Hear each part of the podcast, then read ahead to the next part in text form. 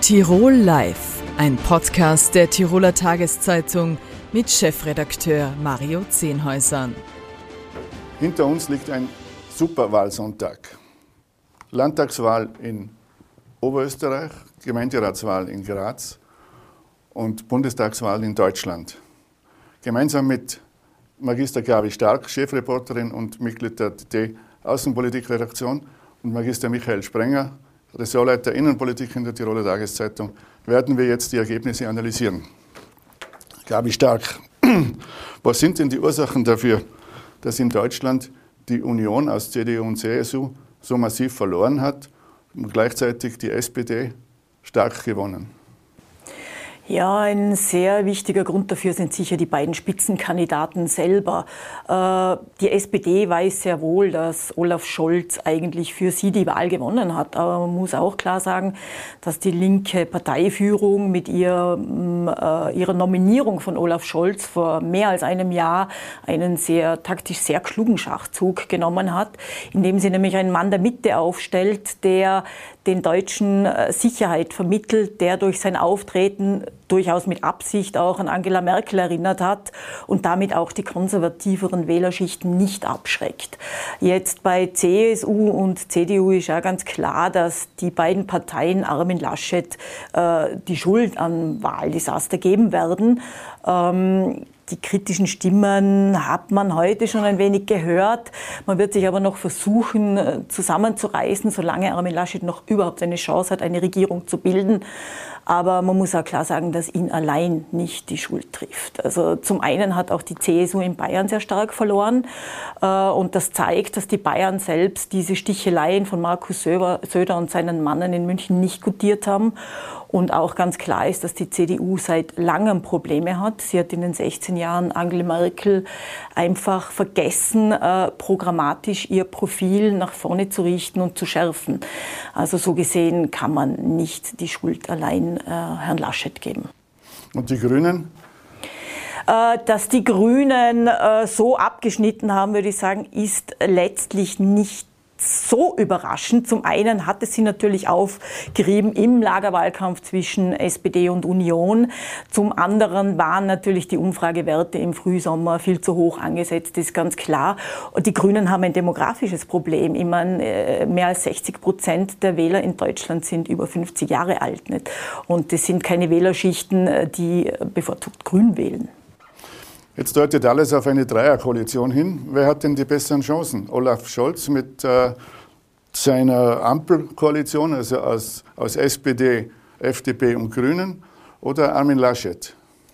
Armin Laschet hat einen sehr großen Vorteil und das ist äh, die FDP, die er ja ebenso wie die Grünen für eine Jamaika-Koalition bräuchte. Äh, er und FDP-Chef Lindner haben schon im Wahlkampf sehr klar gemacht, wie gut sie miteinander können, dass sie sehr gut befreundet sind und dass sie unbedingt miteinander regieren wollen. Ähm, und die Grünen, muss man ehrlich sagen, können es auch nicht so tun, als wäre eine, ein Bündnis mit der Union absolut unvorstellbar. Denn vor wenigen Monaten, vor dem großen Wiedererstarken der SPD äh, war es quasi schon festgeschrieben, dass die Union mit den Grünen eine nächste Regierung bilden wird und wenn nötig die FDP dazu, dazu nehmen wird.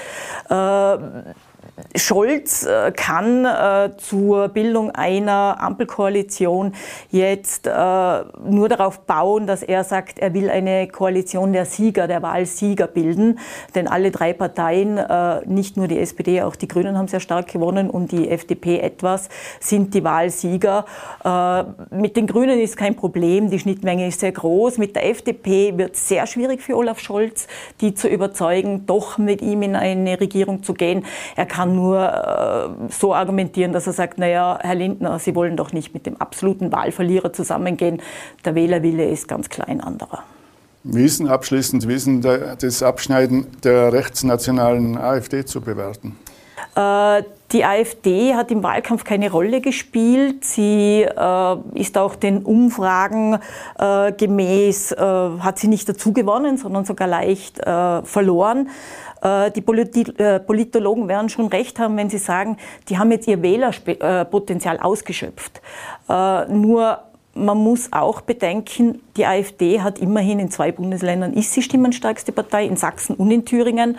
Und die anderen Parteien sind gut beraten, wachsam zu bleiben, denn Wähler ein Protestwähler äh, lassen sich relativ schnell wieder aufstellen für die AfD, wenn irgendein Thema hochkocht.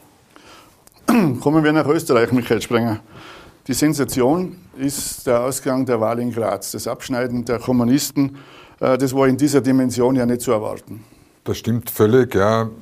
Die Umfragen haben zwar leichte Zugewinne bei der KPÖ ausgewiesen, aber man ging von einem klaren Sieg der regierenden ÖVP und der Bürgermeister Nagel aus, wurde in den letzten Umfragen ungefähr zwei bis drei Wochen vor der Wahl mit 35 Prozent ausgewiesen. Es war eine Erdrutschniederlage für die ÖVP und ein, man kann es sagen, eine politische Bombe, die da geplatzt ist. Die KPÖ erstmals Nummer eins. Es gibt wahrscheinlich keine westeuropäische Stadt, wo die Kommunisten stimmenstärkste Partei sind. Die ÖVP, Sie haben das angeschnitten, hat ein absolutes Desaster erlitten. Äh, Gibt es dafür irgendeine Erklärung? Denn immerhin war der Siegfried Nagel jetzt 18 Jahre lang unumstritten Bürgermeister der Landeshauptstadt Graz. Es ist eine mögliche Erklärung, die bereits in Ihrer Frage formuliert worden ist. Er war 18 Jahre Bürgermeister, da nützt man sich ab. Nagel hat zuletzt viele Luftschlösser gebaut. Er wollte zum Beispiel eine eine U-Bahn in Graz errichten. Das haben die Grazerinnen und Grazer nicht gutiert. Äh. Ähm, zudem hat die KPÖ eine, einfach eine, eine glaubwürdige Politik gemacht. Wie geht es jetzt weiter in Graz? Wer wird denn mit wem ein Koalitionsabkommen schließen? Naja, auf den ersten Blick könnte es so sein, dass mit LKK erstmals eine Kommunistin Bürgermeisterin wird. Allerdings ist es noch sehr ungewiss, ob sie dafür Mehrheiten bekommt. Ähm, sollte sie das nicht schaffen, dann würde ich ähm, die Grünen sogar in, in, in der Losung sehen. Jedenfalls weg vom Fenster ist die österreichische Volkspartei. Der, der Nagel hat schon am Wahlabend den Rücktritt erklärt. Eher ruhig ist die Wahl eigentlich in Oberösterreich verlaufen. Äh, Landeshauptmann Thomas Stelzer von der ÖVP hat jetzt mehrere Möglichkeiten, eine äh, Koalition zu bilden. Einzig überraschend war das, das Abschneiden der MFG, Menschenfreiheit, Grundrechte dieser äh, Corona-kritischen Bewegung. Genau. Äh, das ist aber schon eine faustdicke Überraschung, wenn man sich vor Augen führt, dass die erst im Februar gegründet worden ist. Sie haben kaum ein, ein Budget zur Verfügung gehabt. Sie sind auch vor drei Wochen noch unter dem politischen Radar wahrgenommen worden. Erst da kamen die ersten Umfragen daher, oh, da passiert was in, in, in Oberösterreich, die kommen nahe an die 4 Prozent, also die, die Hürde für den Einzug in den Landtag. Äh, zudem wurde die ÖVP und unter Stelzer nach dem Desaster vor sechs Jahren mit, mit, mit großen Zugewinnen in den Umfragen ausgewiesen. Man, man rechnete schon mit 40 Prozent. Das ist alles nicht geworden. Die ÖVP hat ein Prozent zugelegt, ein, an Prozentpunkten zugelegt und die MFG, Sie haben es gesagt, liegen sogar vor den Neos. Letzte Frage. Wenn man beide Wahlen gemeinsam betrachtet, hat die ÖVP, also in Oberösterreich, leicht dazugewonnen. In Graz ist sie abgestürzt. Die Grünen haben in beiden Wahlen äh, zugelegt. Kann das Auswirkungen auf die Bundespolitik Politik haben? Ich würde sagen, es stabilisiert zumindest die, die Bundesregierung.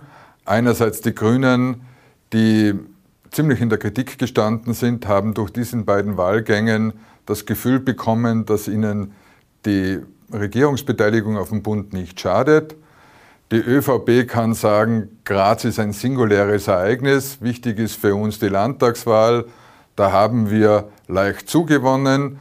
Trotzdem würde ich langfristig sagen, das könnte man auch als ersten Dämpfer für Sebastian Kurz interpretieren. Sein Vorteil und der Vorteil der ÖVP ist auch, dass die FPÖ in beiden Wahlgängen massiv verloren hat und die Sozialdemokratie stagniert auf niedrigstem Niveau. Ich bedanke mich bei euch beiden für diese kurze Analyse. Dankeschön. Tirol Live ein Podcast der Tiroler Tageszeitung. Das Video dazu sehen Sie auf tt.com.